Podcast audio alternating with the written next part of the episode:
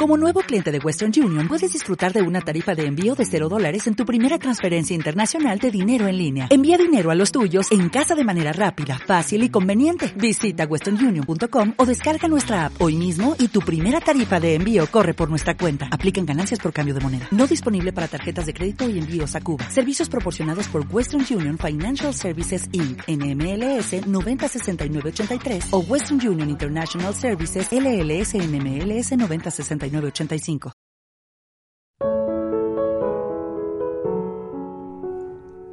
Querida amiga, querido amigo, soy Alex Rovira y quiero darte la bienvenida a mi podcast. Un espacio donde comparto contigo ideas, reflexiones y herramientas para superar desafíos, prosperar y vivir una vida plena y feliz, centrándome en la única persona que puede conseguirlo, tú.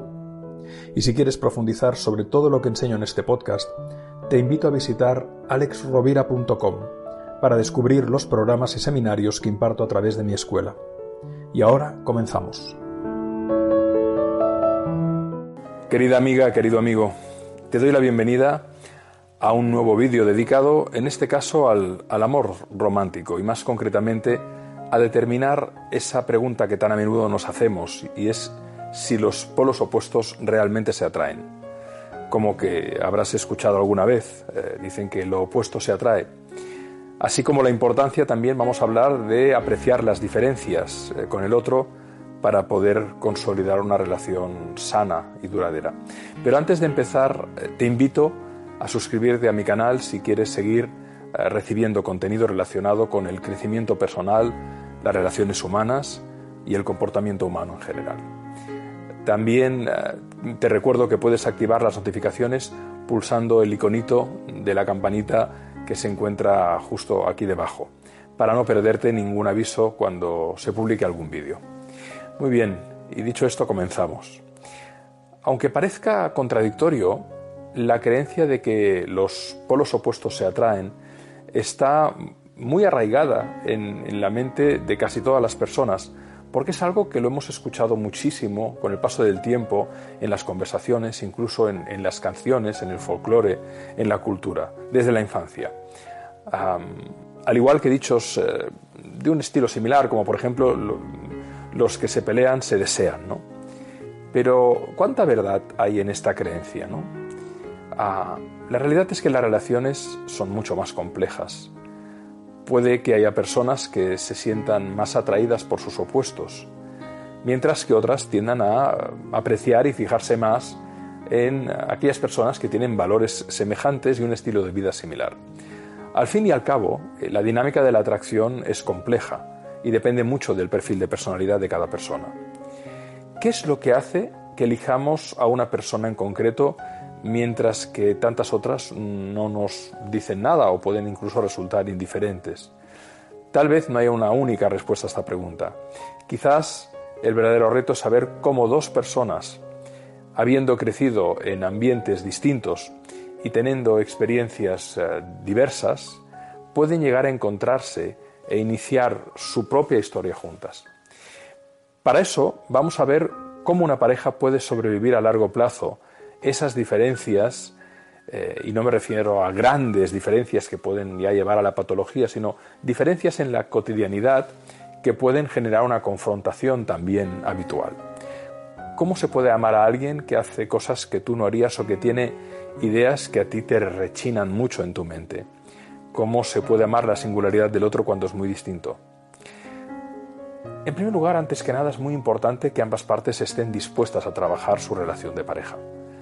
Y ese trabajo implica un diálogo fundamentalmente, un poder hablar, porque sin esa voluntad de diálogo es imposible llegar a, puntos de acuerdo a ponernos en la piel del otro.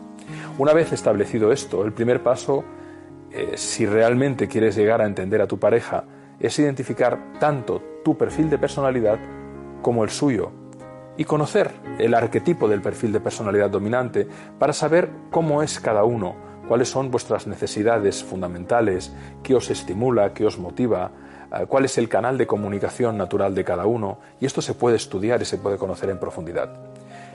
Esto genera como un mapa, y a partir de este mapa podemos ver qué cosas nos conviene hacer y cuáles podemos evitar para de este modo facilitar la relación en la cotidianidad y el día a día en la vida. Por ejemplo, te pongo varios ejemplos. Las personas que son empáticas, sociables, buscan que las acepten tal y como son, sin condiciones, y eh, su canal fundamental es la emoción. Son personas que les gusta que inviertas tiempo en la relación, que les ofrezcas un ambiente sensorialmente cómodo, agradable y que les brinde sobre todo apoyo emocional. El empático o la empática funciona por apoyo emocional. Por el contrario, es conveniente evitar darles órdenes, levantar la voz o criticarlas delante de los demás porque se sentirán realmente mal. Lo que más valora eh, una persona empática es la emoción y la estimulación. Mientras que, por ejemplo, otro perfil, el metódico perfeccionista, lo que necesita es que se reconozca su trabajo bien hecho.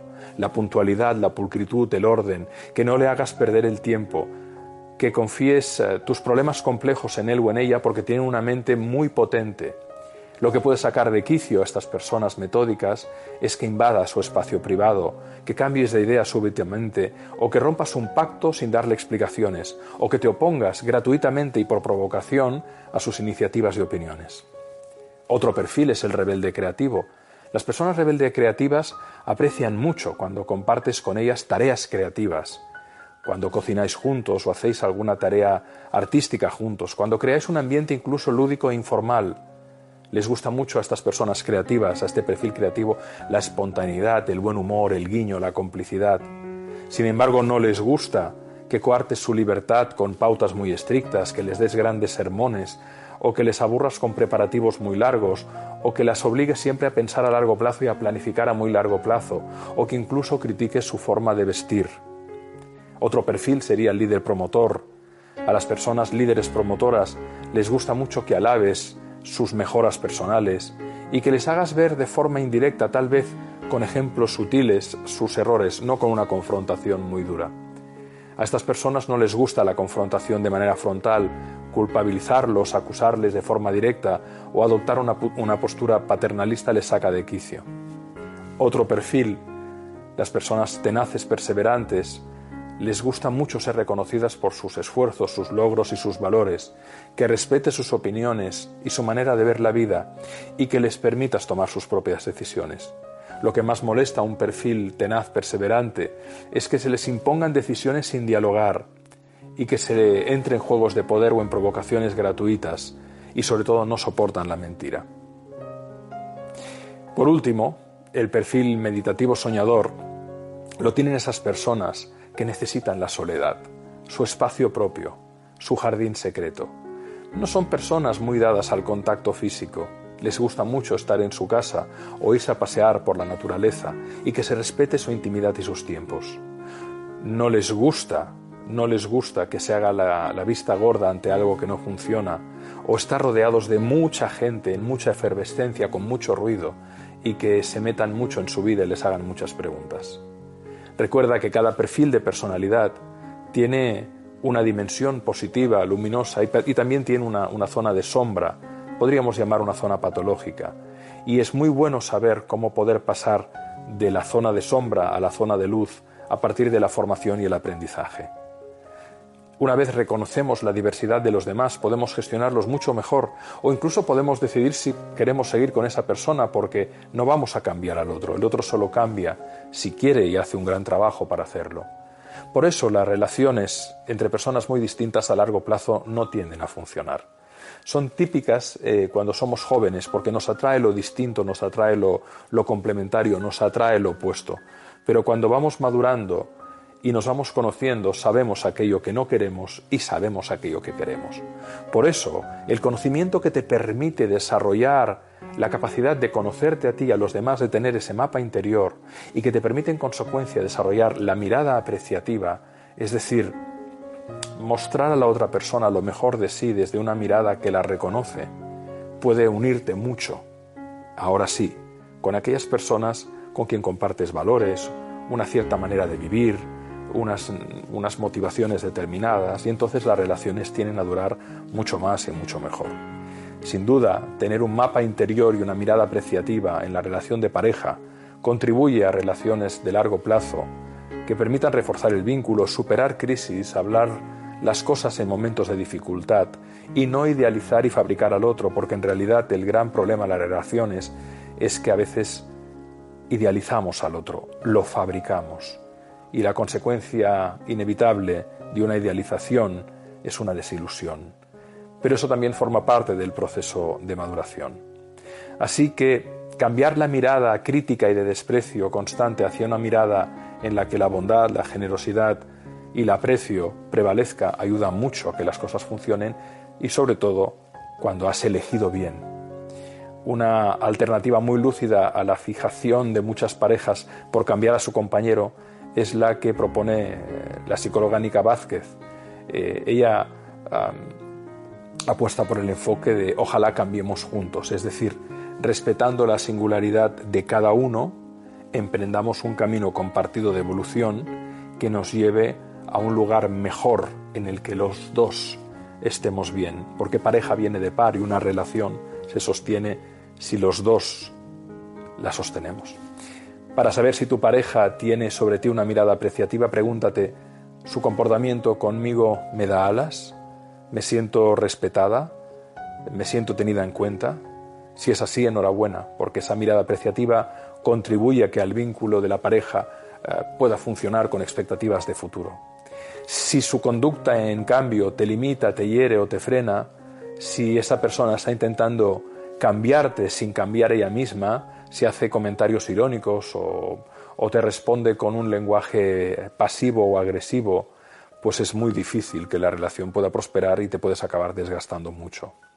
Sin duda, la mirada apreciativa y la conciencia, la inteligencia psicoafectiva, permite algo muy importante. Ver a las personas con las que queremos tener nuestras relaciones a largo plazo y saber elegir bien. Porque si algo define la libertad en nuestra vida es saber decir que no a aquello que nos hace daño. La fórmula matemática lo dice, menos por menos es más. Cuando reduces lo que te reduce, creces. Si tú estás con alguien que te quiere herir y que te daña, lo mejor es acabar, porque si el otro no quiere cambiar, no va a cambiar y hay personas que se dejan la vida en la ilusión, en la fantasía y en el esfuerzo de cambiar al otro.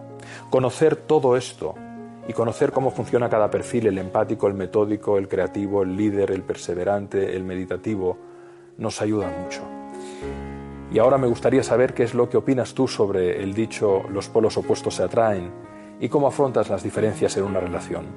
Me encantará leer vuestras respuestas y si te interesa y quieres saber más, te dejaré en la cajita de descripción, justo debajo del vídeo, un enlace con toda la información sobre los programas para mejorar las relaciones y crear un buen amor. Desde esa misma página podrás conseguirlos, obtener información detallada y además tenerlos a un precio muy especial por un tiempo limitado. Te agradezco mucho tu presencia, dedicarme este tiempo y te mando un abrazo muy sentido y nos vemos en el próximo vídeo. ¿Crees que es posible atraer buena suerte para ti y para los tuyos? ¿O crees que la suerte depende del azar y todo ocurre sin que puedas influir en lo bueno o en lo malo? Yo creo firmemente que la respuesta es que tú puedes estar al volante de tu vida y generar tu propia buena suerte y he creado un método para conseguirlo. Crea tu buena suerte. En este programa que ya han hecho miles de personas, te muestro cómo atraer tu buena suerte para que nunca más vuelvas a tener esa sensación de no controlar lo que ocurre en tu día a día. Accede a toda la información en alexrovira.com barra suerte y da el primer paso para transformar tu vida personal y profesional.